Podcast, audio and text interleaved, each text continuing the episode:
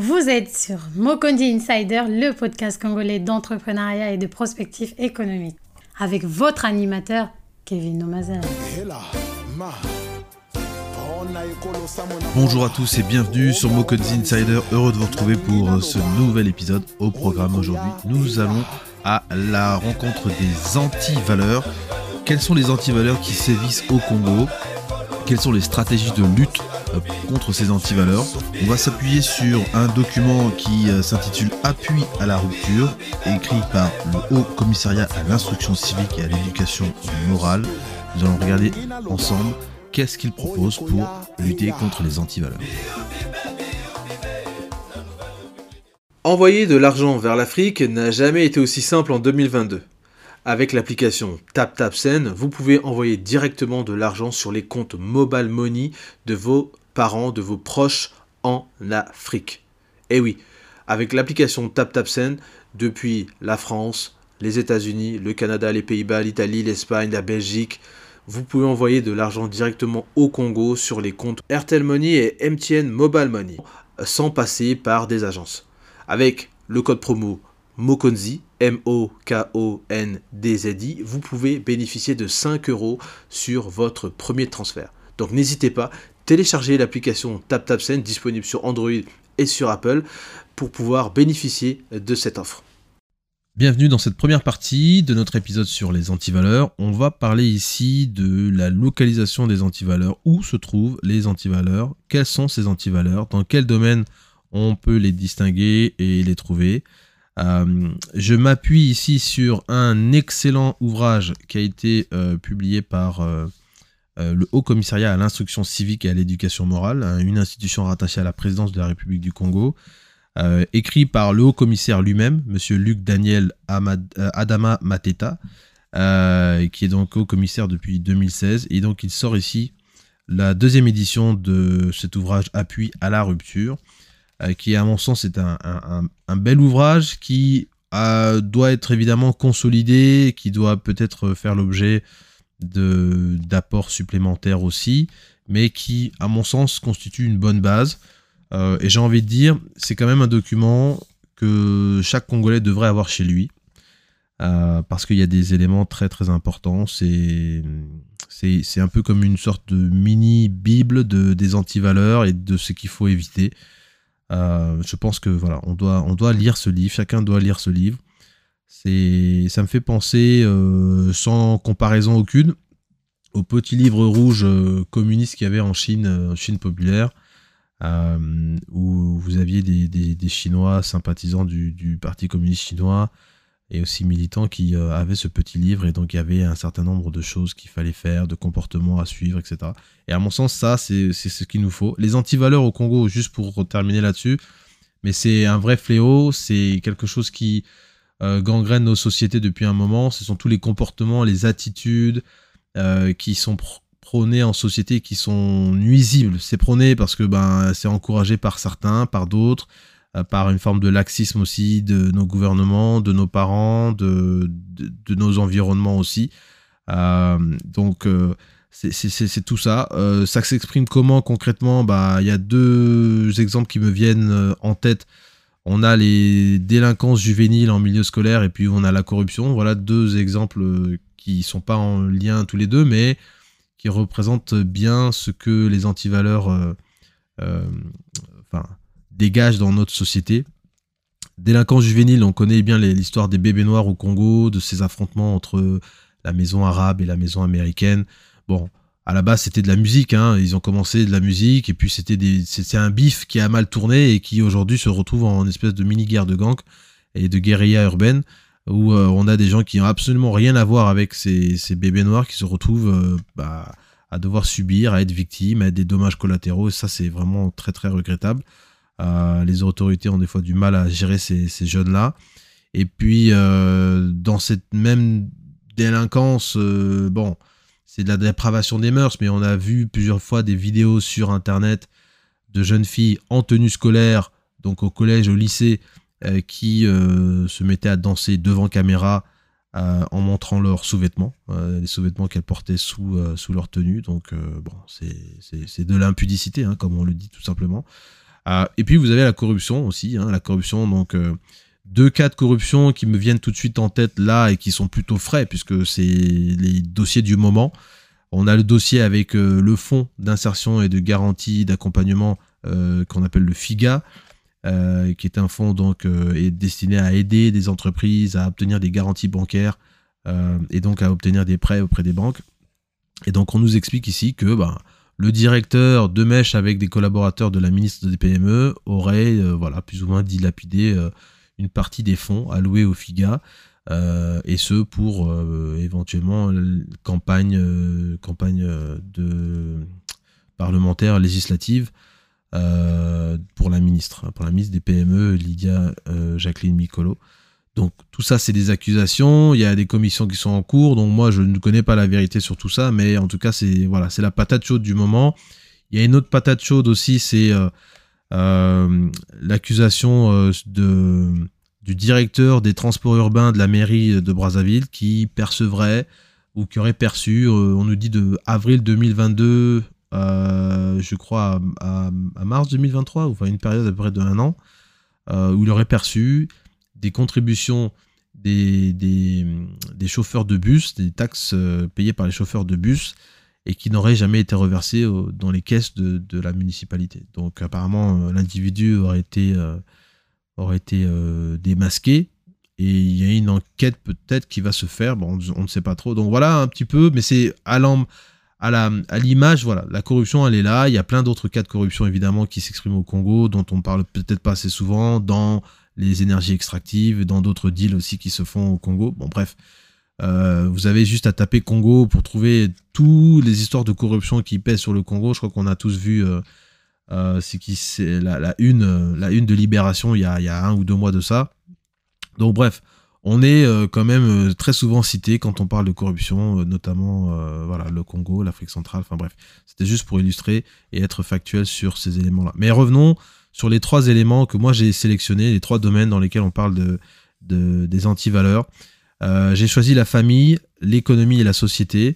parce que la famille vient voilà, en droite ligne avec les épisodes qu'on a publiés récemment, notamment avec Mikris Kabamboko sur euh, l'autonomisation des jeunes, et puis sur notre série, euh, série sur euh, le 8 mars, que je vous invite à écouter. Ce sont les, les deux derniers épisodes qu'on a, a publiés sur la masculinité, la féminité, et puis aussi un épisode spécial le 8 mars. Donc allez-y, regardez, écoutez, partagez. vous pouvez les retrouver sur Google Podcast et Spotify.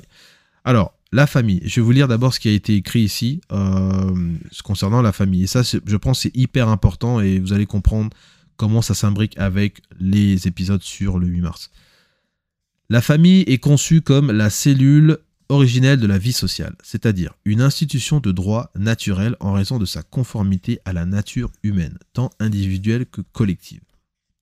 En ce sens, la famille est une communauté de personnes, la plus petite cellule sociale, et comme telle, elle est une institution fondamentale pour la vie de toute société de par son orientation et son organisation éthique et morale. La famille joue un rôle déterminant dans la préparation de l'enfant, du jeune homme et de la jeune fille pour leur insertion dans la vie sociale. En d'autres termes, la famille contribue à la formation du caractère de l'individu, de son comportement et attitude, de ses choix et de ses décisions. Dans la société traditionnelle congolaise, la famille avait tout son sens. L'unité, la participation, la responsabilité était des valeurs partagées au sein des membres de la famille. Aujourd'hui, avec des mutations culturelles issues de plusieurs péripéties historiques douloureuses, nos familles désormais se distinguent principalement par l'irresponsabilité, le laxisme et la désunion. Ça, c'est vraiment un élément euh, très très très important que je ne peux, pas, peux pas plus commenter que ça. Euh, la famille, c'est vraiment un socle fondamental. On en a besoin, on a besoin de promouvoir cet élément-là. Et euh, moi, c'est ce que je dis à toutes les femmes qui se euh, définissent comme des femmes féministes, qui, se, qui, qui promouvoient des messages d'autonomisation, d'indépendance de la femme à tous les niveaux que ce soit, de leur rappeler que l'importance ici, ce qui est important, c'est la famille. Ça ne vous sert à rien d'être indépendant, d'avoir tout l'argent du monde, d'accord Si vous n'avez aucune famille, dans laquelle vous pouvez être épanoui. C'est juste, ça n'a pas de sens. Ça n'a pas de sens. Vous allez finir seul avec tout l'argent, mais c'est pas votre argent qui va vous réconforter. Donc, investir dans sa famille, investir dans la stabilité de sa famille, c'est fondamental. Je ne peux pas le dire plus fort que ça. Et je, encore une fois, j'invite quiconque à, venir me prouver le contraire. Euh, mais on a besoin d'individus stables et on a besoin d'hommes et de femmes qui construisent des familles. Euh, et, ça, c'est pour l'équilibre de tous. Alors, là, vous avez un domaine. Ici, on parle de la famille. L'auteur, qu'est-ce qu'il a fait? Il a donc désigné donc trois euh, antivaleurs ici. Donc, c'est trois principales. Ça veut dire qu'il y en a d'autres, mais il s'est arrêté sur ces trois-là. Il y a l'irresponsabilité, le laxisme et la désunion. Donc il a présenté ça de la manière suivante. Et donc il donne une définition de l'irresponsabilité. Il donne ensuite les manifestations de l'irresponsabilité, comment on peut la distinguer, les causes de l'irresponsabilité, les mécanismes de l'irresponsabilité et les conséquences de l'irresponsabilité. Je vais vous donner la définition de l'irresponsabilité et puis je vais survoler le reste pour qu'on puisse avancer et aller jusqu'à la fin. L'irresponsabilité peut être définie comme la qualité d'une personne irresponsable, insouciante, inconsciente, qui se conduit dans un esprit de responsabilité et qui agit pour lui-même sans envisager les conséquences de ses actes. Elle fait référence à l'absence de responsabilité légale ou morale. Ça, c'est la définition type, d'accord? Euh, Et euh, voilà, c'est à vous de, j'ai envie de dire, de la, de la comprendre. Mais l'irresponsabilité, ce n'est pas autre chose que ça. Donc, dans les manifestations, on l'a dit, il y a l'insouciance, l'inconscience et la légèreté. Parmi les causes, vous avez la frivolité, la mauvaise foi, la négligence, l'alcoolisme et la drogue. Quels sont ces mécanismes-là de l'irresponsabilité? Alors, on est dans le contexte de la famille, c'est dans ce domaine-là que nous sommes.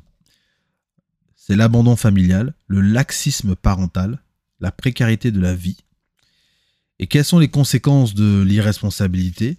Eh bien, vous avez la séparation, le divorce, l'échec familial et social, l'échec scolaire des enfants, la délinquance juvénile et sénile. Donc euh, là, c'est à mon sens très très clair et je pense que l'auteur a bien fait de commencer par ça.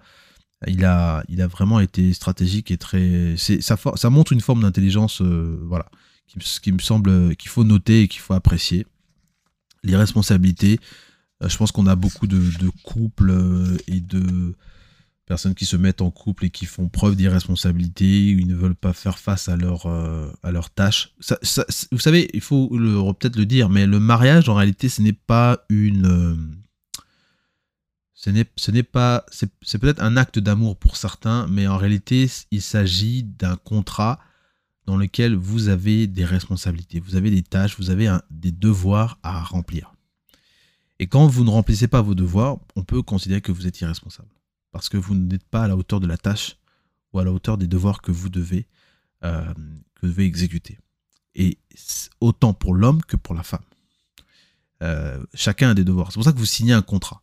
Quand vous signez un contrat, vous êtes, vous êtes, vous êtes censé euh, accomplir quelque chose en retour de quelque chose. C'est ça le contrat. Donc vous signez un contrat avec un homme, ou vous signez un contrat avec une femme, et donc chacun a des droits et des devoirs dans ce contrat. Ensuite, on passe au laxisme. Le laxisme, alors qu'est-ce que le laxisme? Le laxisme se définit comme une indulgence excessive encourageant un relâchement néfaste des comportements. C'est aussi une tendance marquée à la conciliation, à la tolérance jugée excessive. Le laxisme renvoie au laisser-aller, au pourrissement. Donc ici on nous dit le laxisme se manifeste à travers le laisser-aller et le laisser-faire. Euh, donc le laisser-aller, c'est l'absence de contraintes dans les attitudes, les manières et le comportement. Et le laisser-faire, c'est l'attitude qui consiste à ne pas intervenir. Ce qui est quand même assez différent. Euh, il faut quand même le noter. Euh, et ne pas confondre les, deux parce que c'est pas tout à fait la même chose. Les causes du laxisme, c'est la crainte, la lâcheté, la négligence, l'inconscience, on l'a vu tout à l'heure, et le manque d'éveil de l'esprit. Ensuite, les mécanismes, comment fonctionne le laxisme? Ben, C'est un, on a un déficit d'éducation à la rigueur, l'absence de réglementation, situation sociale difficile où on a aussi d'où faible influence parentale. Et ça, c'est encore une fois, on revient sur l'importance du rôle des conjoints dans une famille. C'est hyper important. C'est pour ça que je redis et je répète que cette idée d'indépendance-là euh, va à l'encontre de ce genre de choses. Euh, une femme qui est indépendante, elle peut pas être complètement indépendante si elle a un foyer. Elle, dépend de ce foyer. Elle dépend de ce foyer. Euh, l'homme aussi doit dépendre de son foyer parce qu'il s'appuie sur ce foyer. Sinon, ça ne sert pas de vous mettre en couple et d'avoir des, enfants, etc.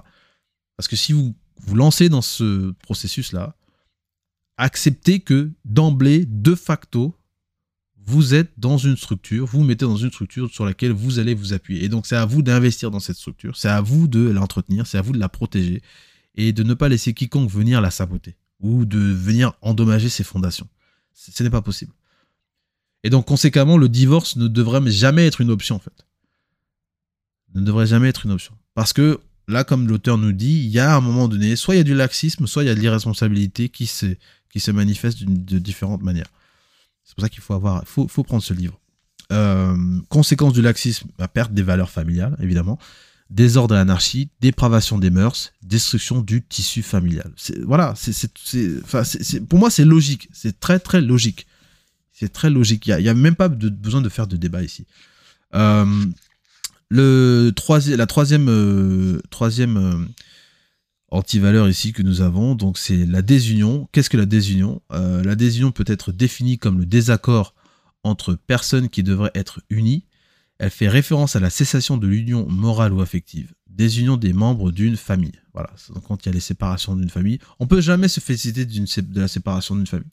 Euh, les divorces, c'est jamais, c'est jamais une bonne solution. C'est pas une bonne solution pour les conjoints. C'est pas une bonne solution pour les, pour les enfants, surtout s'il y a des enfants. Euh, voilà. À, chaque problème, il y a forcément une solution. Si on ne veut pas aussi trouver les solutions, on va, on va se dire que on peut pas trouver, euh, on peut pas trouver de, de, solution. Mais à tout problème, il y a une solution. il faut être, il faut, il faut la chercher. Il faut, il faut, il faut pas s'arrêter tant qu'on n'a pas trouvé. La manifestation de la désunion, bah, c'est le désaccord, la division et la mésentente.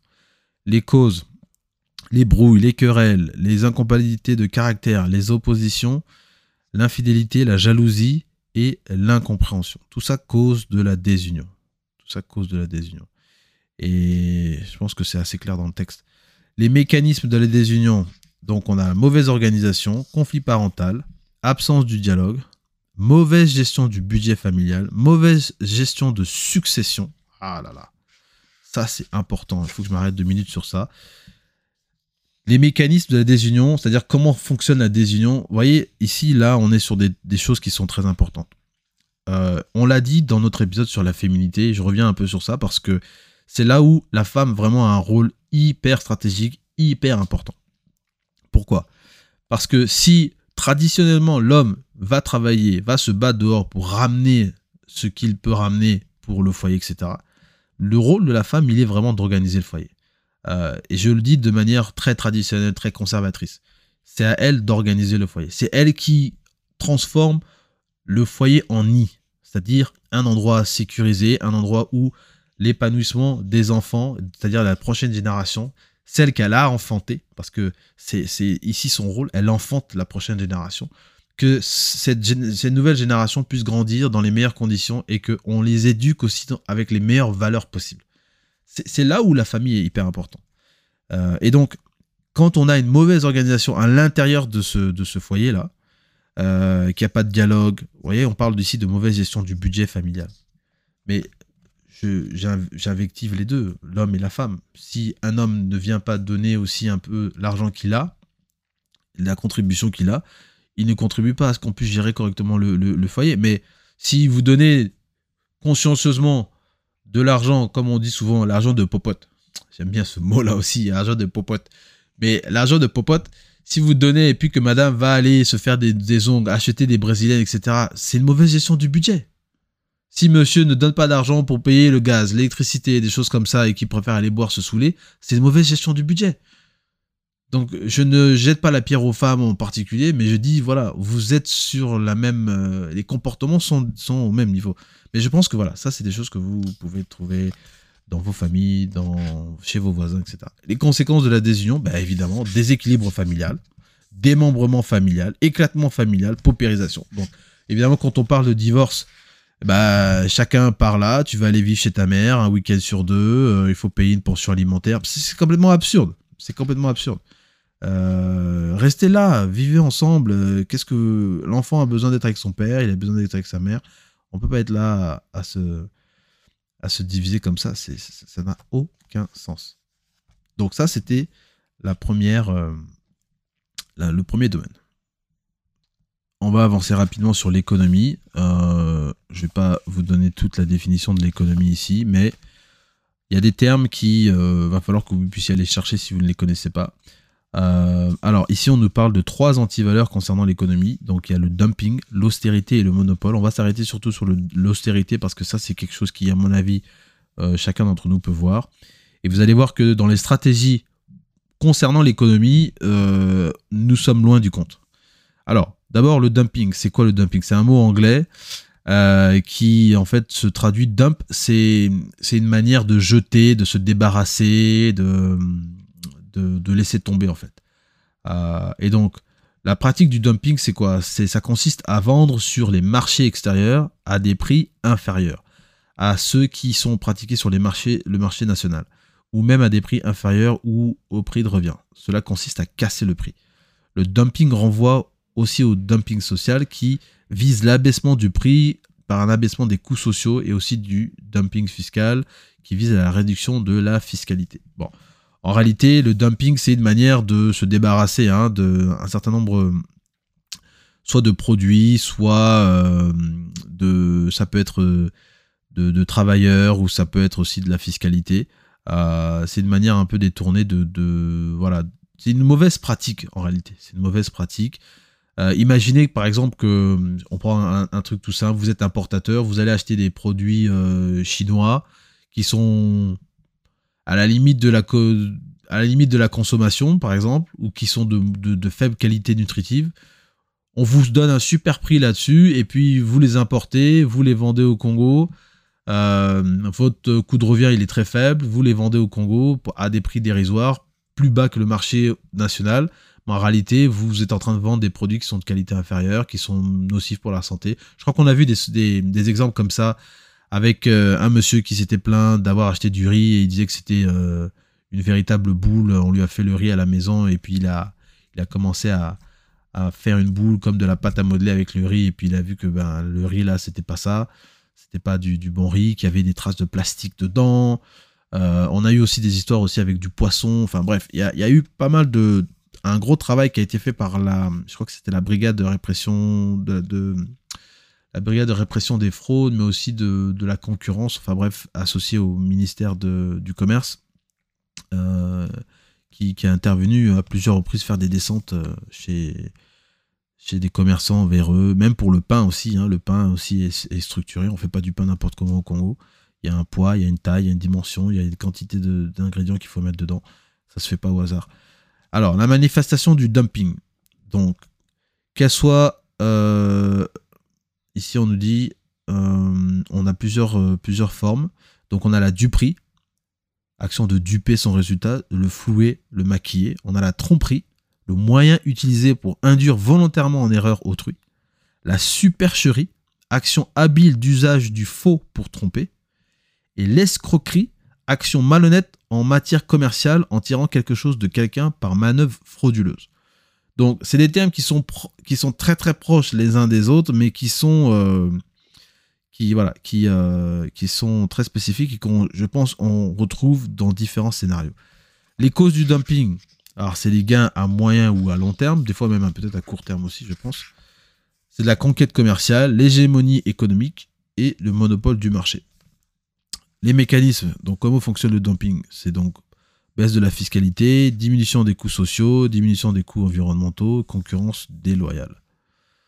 Les conséquences, perte de confiance vis-à-vis du trompeur, asphyxie des concurrents, déséquilibre commercial, banqueroute des sociétés, baisse des activités économiques, augmentation du chômage, aggravation de la pauvreté. Bon, là, ça va un peu loin. Évidemment, on est, ça va sur du micro jusqu'à du macro euh, en termes de, réflexion. Euh, mais effectivement, les conséquences peuvent aller là-bas. Ça peut contribuer à l'augmentation du chômage euh, si c'est vraiment très avéré et très sévère. Alors ensuite, on a l'austérité, et moi ça m'intéresse particulièrement parce que effectivement, on a connu beaucoup d'austérité au Congo, notamment depuis, euh, depuis qu'on a eu les baisses de, de, barils de pétrole en 2017. Enfin non, à partir de 2014, deuxième trimestre de 2014, on a eu les premières baisses. Ça a continué jusqu'en 2018. Euh, et donc on a eu l'État qui a eu donc ses recettes euh, diminuées. Et depuis, là, il y a eu de nouvelles taxes qui ont été imposées. Euh, vous allez à Casino, il y, a un timbre maintenant que vous devez payer 50 francs. Donc, dans tout ce que vous achetez, là, il y a 50 francs qu'on vous glisse. Il, y a des, il, y a des, taxes un peu partout comme ça qui ont vu le jour. Et c'est un peu ça.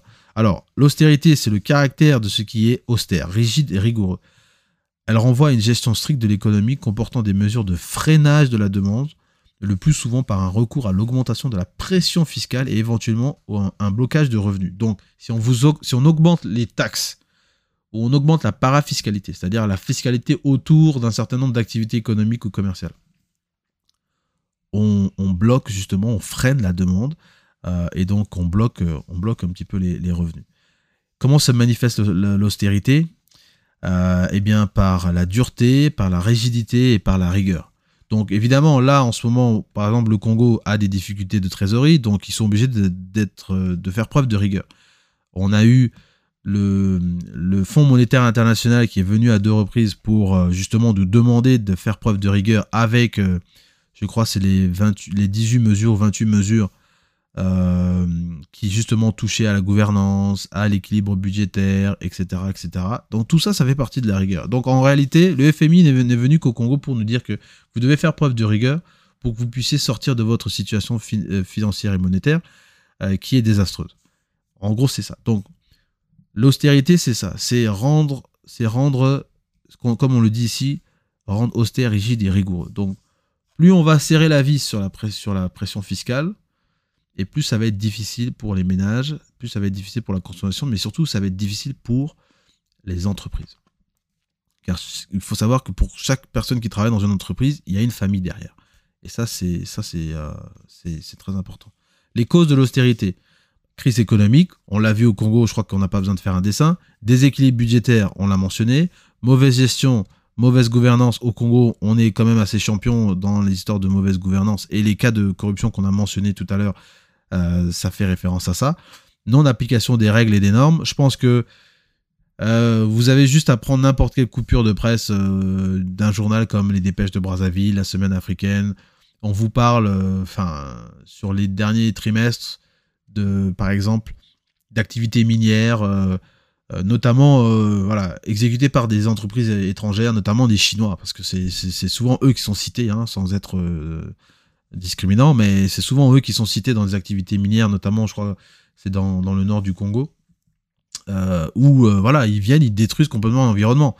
Euh, donc là, on se pose la question de savoir, mais est-ce qu'ils ont respecté les normes? Est-ce qu'ils ont fait, ils ont, ils ont, ils ont regardé les règles en vigueur sur la protection de l'environnement?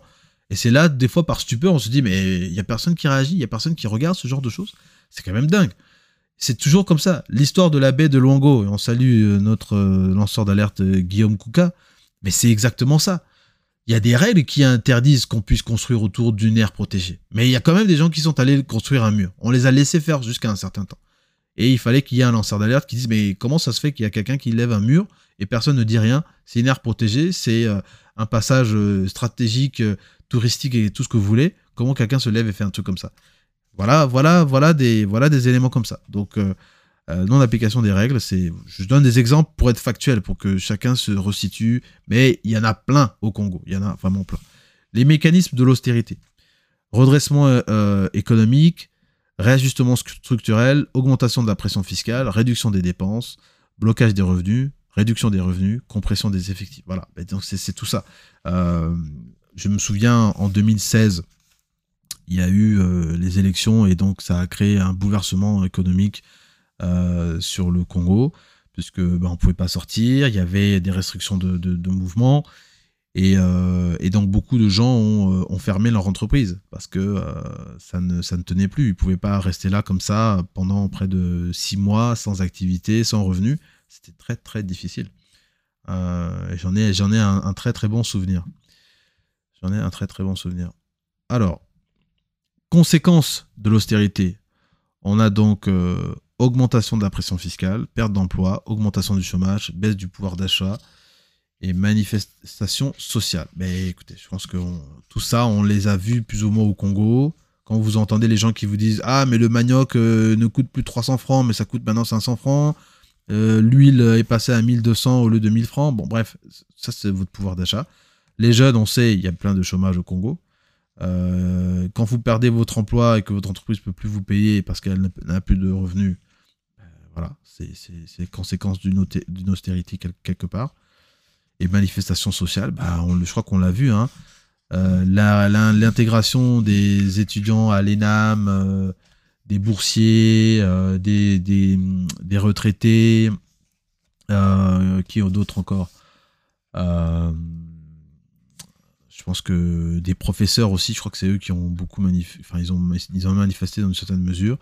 Même les, collectifs des transporteurs, euh, euh, transporteurs euh, donc de passagers, eux aussi ont, manifesté leur mécontentement. Donc en fait, en réalité, voilà, c'est tout ça, tout, tout et tout et tout se dit là. Ensuite, vous avez le monopole et on va terminer sur ça. Monopole, donc définition du monopole, bah, c'est la situation d'un marché où la concurrence n'existe pas. Vous êtes la seule entreprise étant maître de l'offre.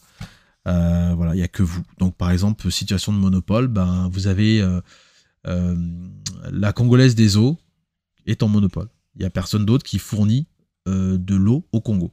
Il n'y a que eux. vous avez Énergie électrique du Congo, c'est les seuls qui fournissent de l'électricité au Congo. Donc il n'y a que eux qui... C'est, voilà, ils bénéficient d'un monopole bénéficie d'un monopole. Euh, donc voilà, c'est deux exemples. Euh, manifestation du, monopole. Donc ici, on peut dire qu'il y a plusieurs formes de monopole. Il y a ce qu'on appelle un duopole où on a une situation dans marché où il n'y a que deux sociétés, des fois d'États qui partagent toute la production, et l'oligopole où on a un petit nombre d'entreprises qui, partagent leur. Alors duopole, un duopole par exemple, alors on peut parler de duopoly euh, notamment dans la téléphonie, euh, où on a que RTL et, euh, MTN qui fournissent accès à, à, la téléphonie, à des services de téléphonie. On avait Azure avant, bon, je sais pas ce qu'ils deviennent. Mais voilà, il n'y a que deux acteurs véritablement qui vous fournissent des cartes SIM au Congo. et puis oligopole, bah, oligopole, on peut parler des fournisseurs, fournisseurs d'accès à Internet, par exemple. Donc vous avez effectivement MTN, RTL, vous avez aussi Congo Telecom, vous avez Canal Box, et je crois que vous avez aussi d'autres de personnes. Donc voilà, vous avez un petit nombre là de, de fournisseurs d'accès. Euh. Mécanisme du monopole, donc concentration des entreprises, conglomérat et intégration. Donc euh, si vous achetez, si par exemple MTN achète, achète, euh, je sais pas moi, RTL, d'accord bah, MTN concentre donc tout le marché sous son aile en fait en réalité. Donc on peut parler d'ici de concentration des entreprises. Conséquence, du monopole. Ici, on parle de homologation des prix par l'État, subordination des consommateurs qui n'ont pas de choix, baisse de la qualité des produits faute de concurrence, faible productivité pour des raisons de, pléthore et faible rentabilité financière. Voilà ce qui euh, conclut donc ce qui conclut euh, l'économie. On va aborder euh, la, rapidement la partie sur la société, euh, qui est le dernier volet que je voulais aborder avec vous. Donc la société ici, donc euh, qu'est-ce qu'on a comme antivaleur sur la société? On a l'individualisme, l'indifférence et les enchantements divers. Bon, l'individualisme, je pense que c'est assez, clair. Hein. Euh, c'est une attitude d'esprit, état des faits favorisant l'initiative et la réflexion individuelle le goût de l'indépendance, d'accord? Il renvoie à la théorie ou la tendance qui voit dans l'individu ou la suprême valeur dans le domaine politique, économique et moral. L'individualisme donc se manifeste, euh, on a le non-conformisme, attitude active d'une personne qui ne se conforme pas aux idées aux usages de son milieu. Bon, c'est pas forcément une mauvaise chose, mais ça peut être aussi un bon, un bon élément. L'originalité, voilà, caractère original d'une personne. Euh, le, le solipsisme, théorie d'après laquelle il n'y aurait pour le sujet pensant d'autres réalités que lui-même. Le narcissisme, admiration de soi-même. L'égoïsme, donc disposition à parler trop de soi, à rapporter tout à soi. Attachement excessif à soi-même qui fait que l'on subordonne l'intérêt d'autrui à son propre intérêt. Voilà, donc l'originalité en soi, c'est pas forcément une mauvaise chose, euh, et peut-être que bon, il faut mettre un peu des pincettes là-dessus. Mais le reste, je pense que c'est très clair. Les causes de l'individualisme, donc l'autosuffisance, l'égocentrisme, la timidité, la peur d'autrui. Bon, quand vous êtes trop sûr de vous-même, vous pensez que vous êtes le meilleur, vous pensez que vous savez tout. Bon, voilà, c'est on a compris. Mécanisme peur de la violence humaine, vie familiale solitaire, catégorie des hommes d'en haut, richissime. Bon, catégorie des hommes en haut, il faut dire aussi que les hommes qui sont en haut, qui sont riches, c'est des hommes qui s'entourent aussi d'autres personnes qui sont riches, et évidemment, euh, ils se mélangent pas avec les gens qui sont pauvres parce que c'est pas les mêmes modes de pensée, c'est pas les mêmes modes d'action, euh, et donc euh, je crois que on préfère être riche que d'être pauvre, et je me souviens de cette citation dans le film The Wolf of Wall Street. I've been a poor man and I've been a rich man. And I choose fucking rich every fucking time. Voilà, c'est cette citation que j'aime beaucoup. Conséquences de l'individualisme. Radicalisme, sectarisme, culte de la personnalité, autoritarisme et fanatisme est une catégorie de la population. Crise sociale et guerre civile. Aïe aïe aïe. Guerre civile, dis donc. Ensuite, on a euh, l'indifférence. L'indifférence est l'état d'une personne qui est indifférente, qui n'éprouve ni douleur, ni plaisir, ni crainte, ni désir n'est pas préoccupé de quelqu'un ou de quelque chose. Il n'est touché par rien ni par personne. Alors ça, c'est... Ça, c'est, quelque chose. Être indifférent, c'est, ça fait mal. Hein. Ça fait mal. Quand vous avez des gens qui sont indifférents autour de vous, ça fait mal. Euh, donc ça se manifeste comment? Insensibilité, détachement, froideur, impassibilité, flegme. Pour ceux qui ne savent pas ce que c'est que le flegme, c'est la qualité d'une personne calme, non émotive et indifférente. Donc les causes de l'indifférence. Enfance contrariée, déception profonde, désespoir, égoïsme, insouciance, orgueil, mépris, dédain. Les mécanismes de l'indifférence, maltraitance parentale, conflits conjugaux, promotion sociale, ascension politique mal gérée. Ouais, c'est, c'est quand vous avez des gens qui, vous les voyez, euh, le mec, il était peut-être euh, euh, coiffeur ou je sais pas quoi, et puis du jour au lendemain, vous le voyez, il est là, il est, député, ou il est suppléant, ou bien il est même conseiller municipal. Vous dites, putain, le gars, il a fait comment? Et il a fait comment? Euh, et, du coup, bah, il vous prend, ça fait rien. Moi, j'aime bien cette expression. Il vous prend, ça fait rien. Il vous regarde, il dit, mais toi, tu, n'es pas à mon niveau. Mais frère, toi, tu coupes mes cheveux. Maintenant, tu es conseiller, tu penses que maintenant, tu me prends, ça fait rien. Depuis quand? C'est l'indifférence. Alors, euh, mécanisme, oui, on a parlé. Conséquences de l'indifférence. Isolement social, bannissement, création d'un mythe autour de soi, manipulation sociale ou politique, comportement autocrate et despote. Et despote. Ah, quelqu'un qui est venu sur notre, notre podcast pour parler de despotisme et de kleptocratie. Suivez le regard. Ensuite, on termine sur l'enchantement. L'enchantement peut être défini comme la euh, soumission à une action, surnaturel par l'effet d'une opération magique. Ah, ça, c'est voilà, ça, c'est des trucs qui traînent dans nos sociétés. Il fait référence à l'ensorcellement, à l'envoûtement et au mauvais sort dont quelqu'un peut être l'objet. Je pense qu'on peut mettre aussi le, charlatanisme aussi dedans. Euh, être un charlatan. Alors, manifestation de l'enchantement, le charme, l'ensorcellement, l'incantation, le sort, le sortilège, la magie, la sorcellerie. Euh, voilà. Les causes de l'enchantement, l'envie, la convoitise, la jalousie, besoin de réussite, succès, séduction, domination, persécution, anéantissement et destruction. Il y a, y a une émission sur TF1 qui passait souvent, on appelait ça les sept péchés capitaux, et euh, on avait des gens qui se retrouvaient dans des situations un petit peu bizarres, qui étaient victimes d'actions d'autres personnes, et souvent c'était sur la base de ces sept péchés-là. Et donc, pendant l'émission, chacun des péchés, ils avaient une histoire concernant le péché. Donc, on vous parlait de quelqu'un qui avait péché par envie, qui avait péché par convoitise, qui avait péché par jalousie, qui avait péché par luxure, etc., etc. Et on vous montrait comment ça s'était mal terminé pour eux. Les mécanismes de l'enchantement. Euh, et invocation des morts ou appel aux esprits malfaisants, potions magiques, talismans et gris-gris, rites et procédés occultes. Bon, il faut vraiment euh, aussi se mettre dans le contexte du Congo. Hein. Je m'oppose deux minutes parce que en réalité, tout ça là, ça a du sens pour ceux qui euh, croient aussi à tout ça. Si vous ne croyez pas que vous avez jamais été confronté à ça, évidemment, vous allez avoir une distance et vous allez vous dire non, ça n'existe pas, etc. Mais euh, tout ce qui touche aussi à, des, à des rites occultes, etc., euh, ça existe en Afrique. Il y a des gens qui y croient dur comme fer, qui ne vivent que, que de ça et qui se sont spécialisés là-dedans. Donc, ils vendent leurs services pour pouvoir aider des gens à, avoir des talismans, des gris-gris, des fétiches, des choses comme ça. Conséquence de l'enchantement, c'est bah, une emprise démoniaque, instabilité sanitaire, échec social, et puis ça peut entraîner même la mort. Voilà ce qui conclut notre première partie sur euh, les antivaleurs. On a pris la famille, l'économie et la société. Euh, on va avancer sur les, euh, les stratégies. Maintenant qu'on connaît un petit peu les antivaleurs dans chacun des domaines, on va avancer sur, ces, sur les, les mêmes domaines, donc famille, économie, société. Et je vous retrouve juste après ça. Bienvenue dans notre deuxième partie, partie donc qui va être consacrée aux stratégies concernant les antivaleurs, les stratégies pour vaincre les antivaleurs.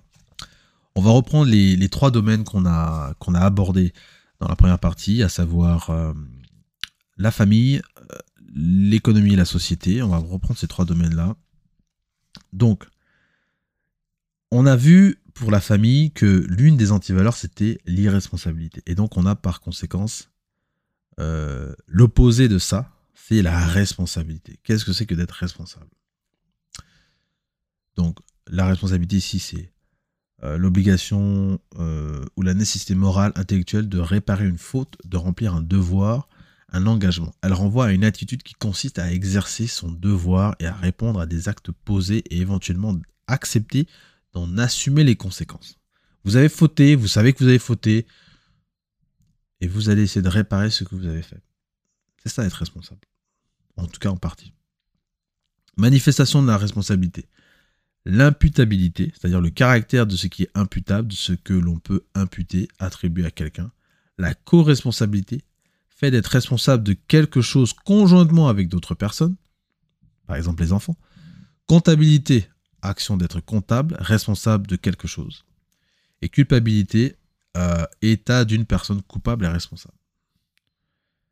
Les mécanismes de la responsabilité, alors on a ici plan socio-culturel, promouvoir la responsabilité, il faudrait développer le sens du devoir, développer le sens du droit, de la justice, éduquer au mérite et à la sanction, développer le sens de la co-gestion de, de co-responsabilité. On a un plan juridique. Alors, l'irresponsabilité est codifiée par la loi numéro 073 84 du 17 octobre 1984 portant code de la famille. Elle est sanctionnée à la fois par le code de la famille, le code pénal ainsi que la loi numéro 4-2010 du 14 juin 2010 portant protection de l'enfant en République du Congo. Bon, en, réalité, euh, ici, on est dans le cadre de la famille. Donc, évidemment, on va se poser la question de savoir est-ce qu'on est responsable vis-à-vis de sa famille, vis-à-vis des membres de sa famille? Et on a vu tous les éléments de l'irresponsabilité. Je pense que c'était assez simple et assez clair. Et, euh, là, on nous rappelle, l'auteur nous rappelle précisément que voilà, si vous êtes irresponsable, euh, c'est puni par la loi. C'est puni par la loi. Ensuite, on, parle de la fermeté. Alors, on parle de la fermeté parce que on, a, on avait tout à l'heure le laxisme, pour revenir dessus. Donc, la fermeté bah, vient à l'opposé du laxisme. Euh, donc, la fermeté, ici, elle se manifeste à travers l'autorité, c'est-à-dire le droit de commander, de pouvoir s'imposer, d'imposer l'obéissance. Euh, donc voilà, l'inflexibilité, la poigne et la persistance. Euh, persistant, oui. La promptitude et la ténacité. Voilà les promptitude, donc caractère de ce qui est vif et rapide. Ténacité, caractère d'une personne tenace, attachement opiniâtre à une idée, un projet, une volonté. C'est ça. Alors, la fermeté, c'est ça. Soyez ferme dans vos idées. Si vous pensez que vous allez être un champion du monde un jour, soyez ferme dans l'idée que vous avez que vous allez devenir champion du monde. Et donc ça veut dire que vous attachez à ce projet, vous attachez à cette, euh, cette capacité de, que vous avez d'être, euh, de travailler dessus. Les mécanismes de la fermeté. Donc éduquer à l'application stricte des règles, éduquer au commandement, à l'autorité, développer le sens de la rigueur, de la discipline et de la ténacité. Ça, c'est ce qu'on retrouve typiquement à l'armée, parce que dans l'armée, on ne s'amuse pas sur la question de la fermeté, euh, et on vous apprend ces éléments-là. C'est inculqué dans l'ADN même des, soldats, des, militaires. Et quelque part, j'ai envie de dire, on a besoin de retrouver ça. Euh, il fut un temps, dans certaines sociétés, même en France, euh, où quand vous aviez moins de 18 ans, je crois à partir de 15 ou 16 ans, vous deviez faire votre service militaire. Vous partiez pendant peut-être 3 à 6 mois ou 9 mois, vous faisiez votre service militaire pour vous inculquer la discipline, etc. On a supprimé ça et euh, c'est tombé sur euh, une journée qui s'appelle la journée d'appel à la défense. Bon, on, vous explique comment l'armée fonctionne et puis au revoir et merci. Mais euh, au Congo, on devrait peut-être faire ça. Service militaire obligatoire pour tous les jeunes de, 14 à 15 ans, les hommes notamment. On, les met là-bas. Et peut-être un service différent pour les femmes. C'est une idée. Ensuite, on a parlé de la désunion, et donc ce qui vient à l'opposé de la désunion, bah, c'est évidemment l'unité. Hein, euh, bon, je ne vais pas vous expliquer c'est quoi l'unité, mais l'unité, elle se manifeste comment? Elle se manifeste à travers l'identité, l'uniformité, la communauté et la conformité. Donc uniformité, juste pour être clair, c'est le caractère de ce qui est uniforme, qui présente des éléments tous semblables, dont toutes les parties sont identiques ou perçues comme telles. Donc voilà, ok et la conformité, le caractère de ce qui est conforme dont la, forme est semblable. Bon, il y a aussi la conformité euh, où vous vous conformez aux règles aussi, euh, aux règles, aux, principes, d'accord? Euh, Donc voilà, se conformer, vous êtes dans une famille, euh, je sais pas comment on peut expliquer ça plus clairement, c'est un petit peu abstrait évidemment comme, concept. Euh, mais voilà, si vous êtes dans une, famille, vous vous comportez comme tous les membres de la famille. Euh, vous, ne faites qu'un, vous êtes une, identité, quoi, une, unité. Les mécanismes de l'unité. Alors, on, a on parle ici plan socio-culturel, donc euh, développer le sens identitaire, renforcer les liens des différents sous-ensembles, éduquer à l'esprit communautaire, développer le sens de la solidarité, du partage et de l'assistance mutuelle. Euh, donc, évidemment, on a parlé de la désunion, et dans la désunion, on a mentionné le divorce euh, pour le cadre de la famille, des éclatements familiaux, etc. Mais le divorce, quand vous êtes marié, c'est vraiment euh, la cerise sur le gâteau. C'est ce qui représente vraiment la désunion et la séparation.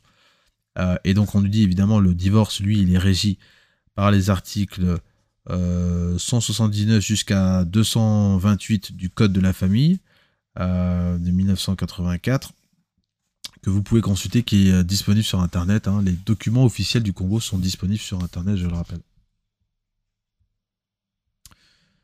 Passons maintenant à l'économie.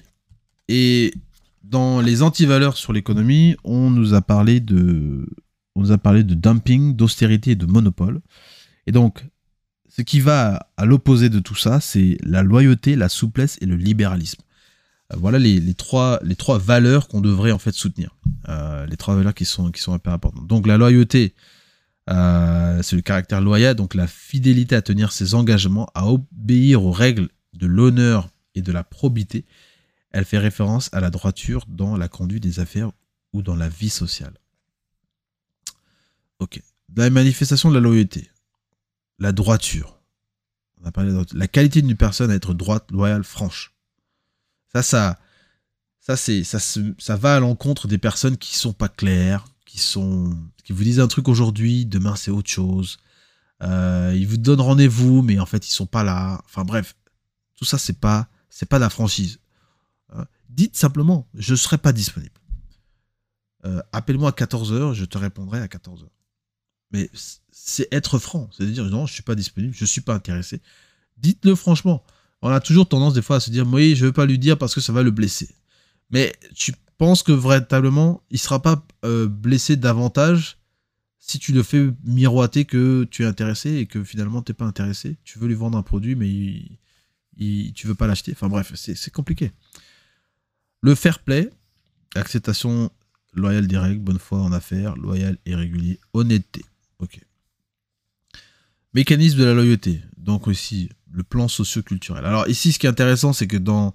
Je, suis en train de lire en même temps, mais ce qui est intéressant, c'est que pour chacun des domaines, il y a un plan socio-culturel qui, est, qui est mis en place et il y a aussi un plan juridique.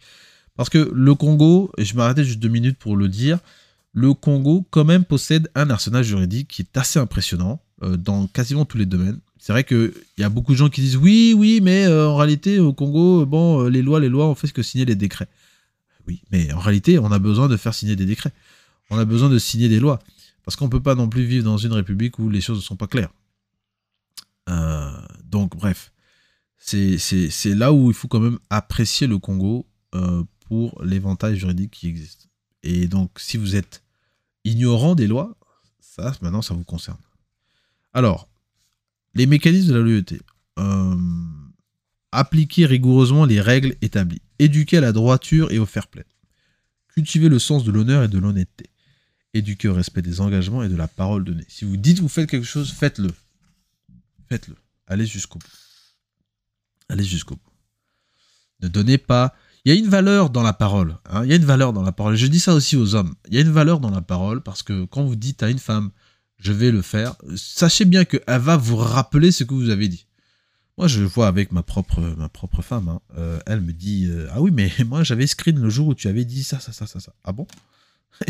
Et elle est capable de, repartir là-bas dans le téléphone pour aller me chercher la preuve que j'ai dit ce que j'ai dit ou à quel moment, etc. Donc là aussi, il faut être responsable et dire, ok, d'accord, j'accepte, je me souvenais pas de ça, mais euh, on va faire comme tu as dit. Il faut, avoir cette humilité-là. Donc on a ici plan juridique, il y a une référence euh, juridique ici, la loi numéro 6-94 du 1er juin 1994 portant réglementation des prix, des normes commerciales, constatation et répression de fraude, interdit euh, les pratiques anticoncurrentielles. Cette loi réprime le dumping. Cette loi réprime le dumping. Donc on a parlé du dumping, effectivement. Il y a euh, un ensemble de directions euh, sous la tutelle du ministère du Commerce et des approvisionnements qui, qui s'occupent de ça. Euh, donc il y a, plein d'informations à prendre là-bas si euh, vous voulez en savoir plus sur, les, sur cette loi. Hein, euh, vous, pouvez la, vous pouvez la retrouver. Ok, on passe maintenant à la souplesse, qui est la deuxième valeur. Qu'est-ce que c'est la souplesse? C'est la propriété de ce qui est souple, flexible. Elle fait référence à la flexibilité économique, sociale et diplomatique. La souplesse nécessite l'adresse et la bonne manière d'agir. Ça se manifeste comment? Par l'élasticité, la flexibilité, la maniabilité, la plasticité. Tiens, plasticité, qualité de ce qui est plastique, souple et malléable. L'adaptabilité. D'accord Ce sont les manifestations de la souplesse. Ensuite, mécanisme de la souplesse. Alors ici, on a le plan socio-économique pour promouvoir la souplesse, qu'est-ce qu'il faut faire? Éduquer à la capacité d'adaptation aux circonstances. Cultiver le sens de la mesure et de l'adresse. Développer le sens de la flexibilité et d'ajustement. Et ensuite, on a un plan juridique administratif. Alors, on nous dit ici des dispositions réglementaires devraient être prises par les ministères en charge de l'économie, du plan et des finances pour compenser les, mesures d'austérité issues des plans d'ajustement structurés du FMI ou de la Banque mondiale. Là, on est vraiment, euh, on va dire, dans, le, contexte, puisque on a mentionné ici que le Congo avait fait appel au FMI avec euh, la facilité élargie de crédit pour justement soutenir l'économie congolaise. Euh, et donc, évidemment, le FMI va demander au Congo, à travers ces fameuses 38 euh, mesures ou 28 mesures, je ne sais plus le nombre là, euh, qu'il faut juste. Ce sont des mesures d'austérité en réalité, c'est des mesures de rigueur. Et, donc, et donc, ici, bah, voilà, il faut, faut, que le Congo applique un plan pour bah, être en réalité moins souple, économiquement parlant. voilà, voilà de quoi il s'agit. Alors ensuite, il y a un passage qui est très intéressant, c'est sur le libéralisme, qui est aussi une, doctrine politique en réalité, euh, qui prône en fait la libre entreprise. Le libéralisme, c'est euh, euh, cette doctrine économique qui, prône la, libre concurrence, le libre jeu des initiatives individuelles et fait référence aussi au libre échange, à l'entrepreneuriat, à la théorie de l'offre et de la demande à la propriété privée. Ça, c'est quelque chose qu'au Congo, on ne parle peut-être pas assez.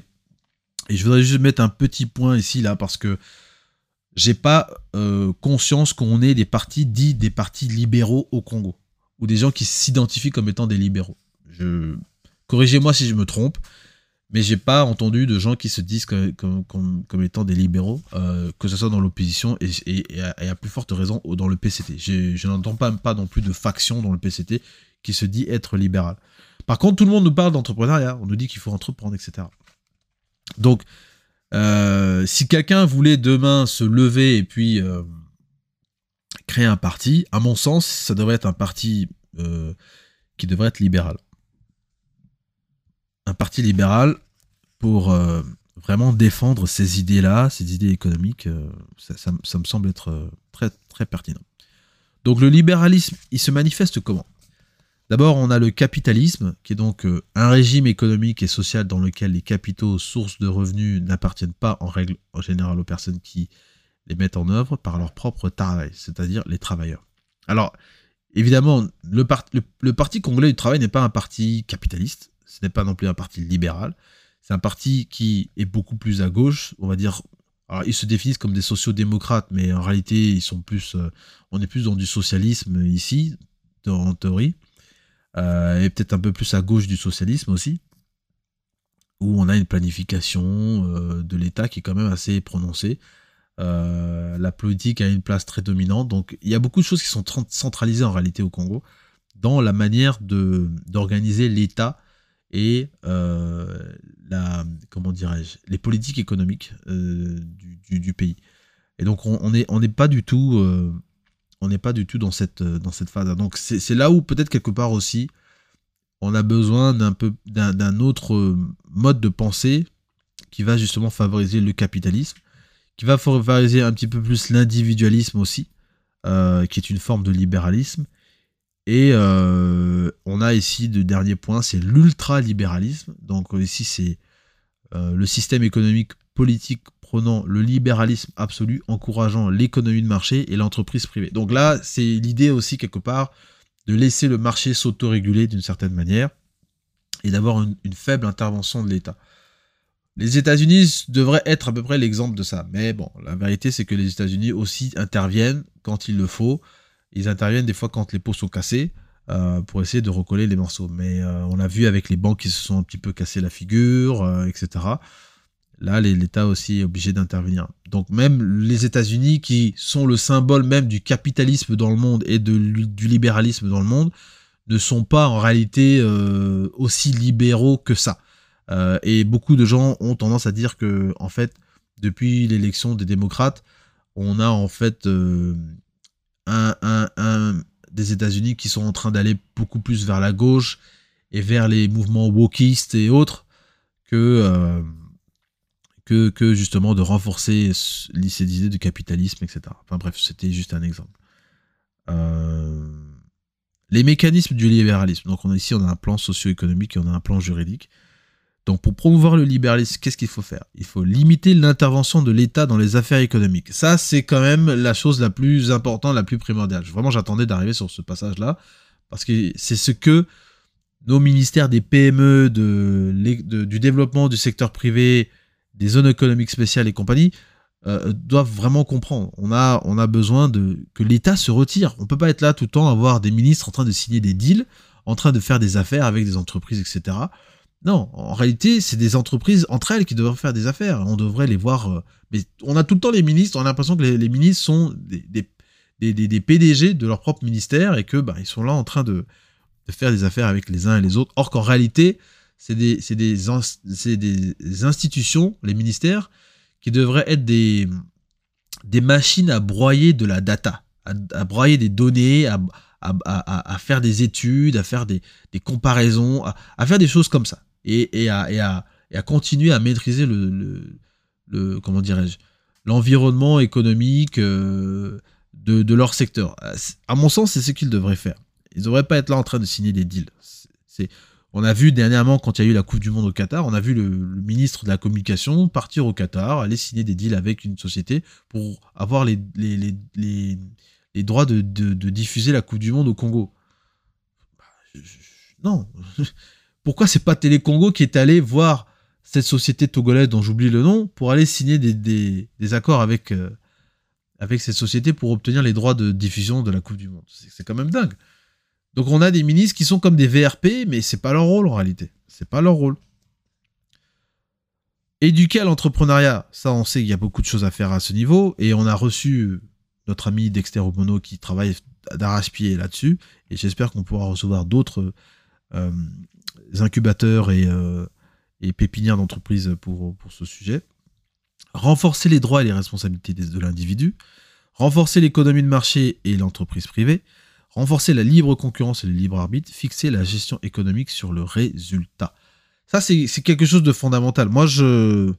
Il faut qu'on retrouve le clip là, mais je me souviens de la prise de parole, la prise de fonction de Madame la ministre Ingani, ministre de la Femme, du développement de la femme et euh, de l'insertion, je crois, de la femme, et aussi du secteur informel, qui disait lors de sa prise de fonction, pour prendre le portefeuille du secteur informel, qu'il nous fallait, euh, en tant que ministère, contribuer à élargir l'assiette fiscale pour que les gens qui sont dans le secteur informel puissent euh, contribuer à payer des impôts. Moi, j'ai envie de dire à tous ceux qui pensent que les impôts, c'est une panacée et qu'il faut euh, payer des impôts à outrance et qu'au Congo, bon, on paye peut-être pas assez d'impôts pour certains. Vous savez, pour qu'on puisse, pour que les entreprises payent des impôts, il faut que les entreprises puissent, puissent euh, dégager des bénéfices. Et pour dégager des bénéfices, il faut que les entreprises vendent leurs services, vendent leurs produits, qu'elles évoluent dans un environnement des affaires qui est propice à ce qu'elles puissent se développer. Si elles n'arrivent pas à le faire, elles ne peuvent pas dégager de revenus, de chiffre d'affaires, et elles ne peuvent pas dégager de bénéfices. Et donc, conséquemment, les, impôts qu'elles devraient payer, ils seront évidemment réduits, puisque c'est un pourcentage sur votre bénéfice. Vous payez des impôts sur votre euh, bénéfice. Donc, c'est hyper important de regarder ça. C'est pour ça qu'on a besoin d'insuffler beaucoup plus d'initiatives libérales dans, euh, dans notre système au Congo parce que les entreprises souffrent déjà depuis euh, plus de 5 ans euh, au Congo parce qu'on ne leur donne pas assez de souplesse et de, et de comment dirais-je, et de latitude pour pouvoir se développer. Plan juridique. Il est reconnu dans la Constitution de 25 octobre 2015, en son article 48, le droit à toute personne, dans le respect de la loi, d'entreprendre dans les secteurs de son choix. Aucune activité économique ne fait l'objet d'un monopole. Ok, très bien. Euh, voilà. Ça c'est ça c'est pour conclure donc euh, la partie sur l'économie. On va rapidement aller sur la partie qui concerne la société. On va terminer l'épisode là-dessus. La société. Donc, on avait comme anti-valeur au niveau de la société l'individualisme, l'indifférence et l'enchantement. On va donc euh, retrouver ici des, éléments importants. Donc on a d'abord la solidarité, puisque évidemment la solidarité vient à l'opposé de l'individualisme, qui, bon, peut se contredire avec ce qu'on disait tout à l'heure là, avec euh, le libéralisme, puisque dans le libéralisme, il y a une dimension individuelle qui est, très importante. Euh, mais ça n'empêche pas, vous pouvez être individuel dans votre façon de faire et être aussi solidaire avec d'autres personnes. Mais voilà, l'excès outrance, c'est ce qu'il faut peut-être mettre de côté. Donc la, solidarité se manifeste comment par la cohésion, hein, euh, l'association, l'entraide, la mutualité, la camaraderie euh, et la fraternité. Donc, qu'est-ce qu'on a comme mécanisme pour, euh, promouvoir la solidarité? Alors, développer la conscience communautaire. Et ça, je pense que c'est quelque chose que, par exemple, chez les Ouest-Africains, les Libanais, il y, une, y a une conscience communautaire qui est très forte. Ils sont très soudés entre eux, ils s'entraident, ils ont la religion aussi pour cimenter un petit peu tout ça. Euh, ils ont les langues aussi. Donc, ils se retrouvent tous dans un pays étranger qui, bon, pour beaucoup maintenant, c'est leur propre pays qui est le Congo. Mais il y a une vraie entraide et c'est ce qu'on a besoin d'avoir. Et j'ai envie juste de faire un petit clin d'œil aussi aux ateliers citoyens du Congo parce que eux aussi sont dans une dynamique euh, qui s'appuie là-dessus, sur la, développer la conscience communautaire. Pourquoi? Parce qu'ils ont lancé un fonds qui est le fonds euh, Motema pour justement aider euh, des, mamans notamment qui sont euh, à Brazzaville et qui ont besoin d'un petit coup de pouce pour, avancer dans leurs activités génératrices de revenus. Et donc, c'est voilà, un exemple d'élan solidaire qui vient de la diaspora et je, voilà, je voulais en profiter pour saluer ça. éduquer à la cohésion sociale, encourager à la création des associations et des mutuelles, développer le sens ou l'esprit d'entraide. Bon, Au Congo, on a beaucoup de mutuelles, d'associations, c'est vrai. Il y en a qui ont disparu, d'autres qui sont encore là. mais voilà, le but, il, est, reste le même. Alors ici, on a une référence juridique. donc, pour garantir la solidarité, la Constitution du 25 octobre 2015, en son article 27, reconnaît et garantit, dans les conditions fixées par la loi, la liberté d'association, de réunion, de cortège et de manifestation. On le sait, tout ça, ça a une limite, d'accord?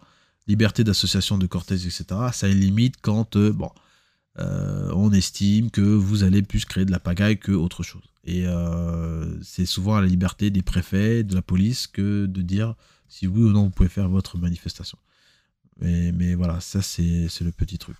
Ensuite, on a l'empathie, qui vient donc à l'opposé de, de, l'indifférence.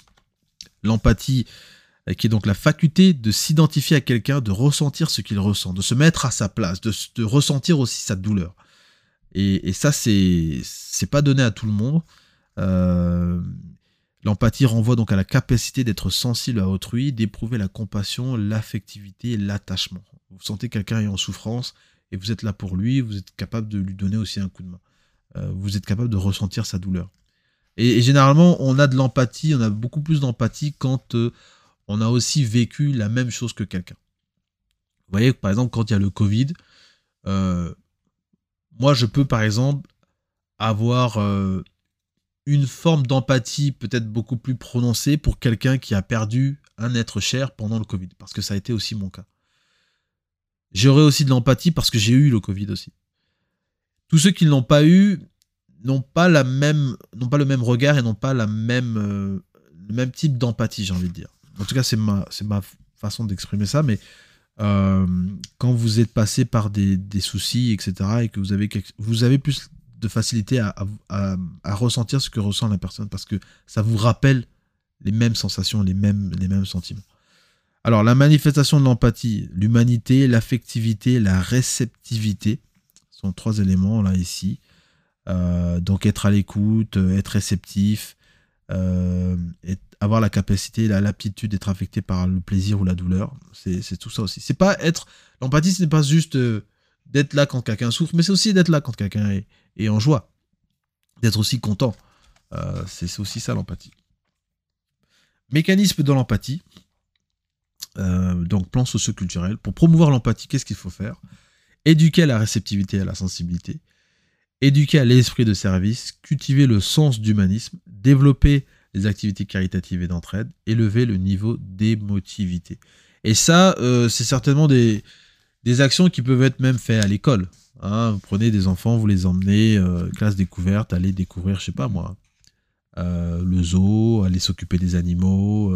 Ça, c'est, ça, ça, leur permet aussi de développer une certaine forme de sensibilité, de découvrir des, des, concepts. Moi, je crois beaucoup que l'école, on a besoin de créer des classes découvertes, prendre des élèves de certaines classes et aller les faire visiter une entreprise, aller les faire visiter un atelier, aller les faire visiter différents, endroits pour qu'ils puissent développer justement cette capacité à rêver, à, avoir une sensibilité, à être réceptif à tout ce qui se passe autour d'eux. Les enfants sont un petit peu comme des, des entonnoirs, ils ont besoin de capter plein mal de choses. Donc, si vous leur mettez de la poubelle, bah, ils vont capter que ça, quoi. Et ils auront leur tête remplie de ça. Mais si vous leur donnez des bonnes choses, bah, vous allez voir que ça va être aussi des individus euh, importants. Donc, on revient aussi sur le, le principe de la famille. Qu'est-ce que vous donnez à vos enfants intellectuellement? Comment vous les nourrissez intellectuellement?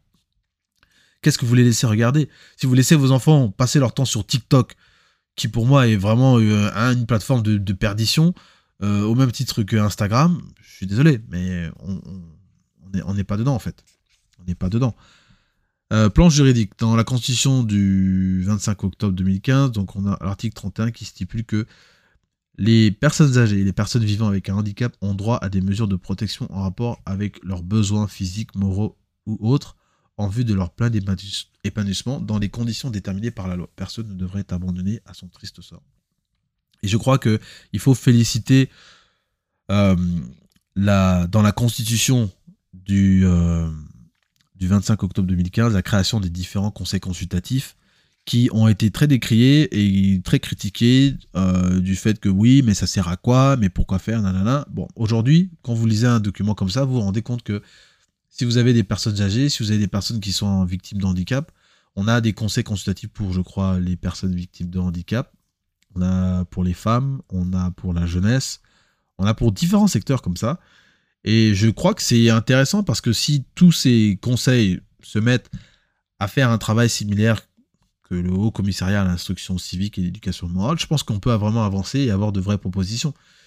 Et ça sera, ça sera euh, euh, je pense, des supports intéressants pour mettre la pression au gouvernement et leur dire, bah, écoutez, voilà ce que nous disons en tant que conseil, voilà ce que nous proposons, voilà ce que nous aimerions voir, et voilà ce que nous ont dit les personnes qui sont euh, que nous représentons en réalité. Et comment vous devriez aborder la question? C'est ce que des Congolais, des minorités souhaitent, euh, souhaitent voir. Donc il faut avoir quand même des bases sur lesquelles on doit s'appuyer. On ne peut pas juste venir critiquer pour critiquer. et c'est pour ça que le, ce document-là, je trouve, est une très bonne feuille de route. On va terminer avec un dernier élément qui vient donc à l'opposé de l'enchantement qui est la bonté. Et la bonté ici, c'est euh, la qualité morale qui porte à faire le bien, à être bon pour les autres. D'accord? Euh, La bonté, faire preuve de bonté. Euh, donc la, la, bonté se manifeste de plusieurs manières l'altruisme, la bienveillance, la bonhomie. La bonhomie, c'est quoi? C'est l'état de simplicité, d'humilité dans les manières. La clémence, qualité ou vertu qui consiste de la part de qui dispose d'une autorité à pardonner les offenses ou à adoucir les châtiments, d'accord? La compassion, l'indulgence, la mansuétude, disposition à pardonner généreusement sans rigueur ni sévérité, et la miséricorde, sensibilité à la misère, au malheur d'autrui.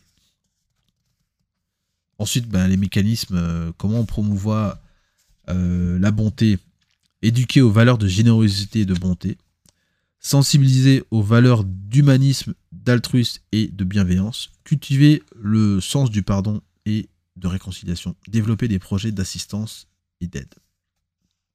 Alors, sur le plan juridique, puisqu'on a parlé de l'enchantement, du fétichisme et de la sorcellerie, on nous dit ici que euh, ces activités sont punies euh, par la loi, par l'article 264 du Code pénal D.47-2248 du 19 euh, novembre 1947-AGG Prom numéro 3245 du 5 janvier 1947 au journal officiel 1947 en page 1611 qui dispose ainsi qu'il suit sera puni des peines prévues à l'article 405 premier alinéa du présent code.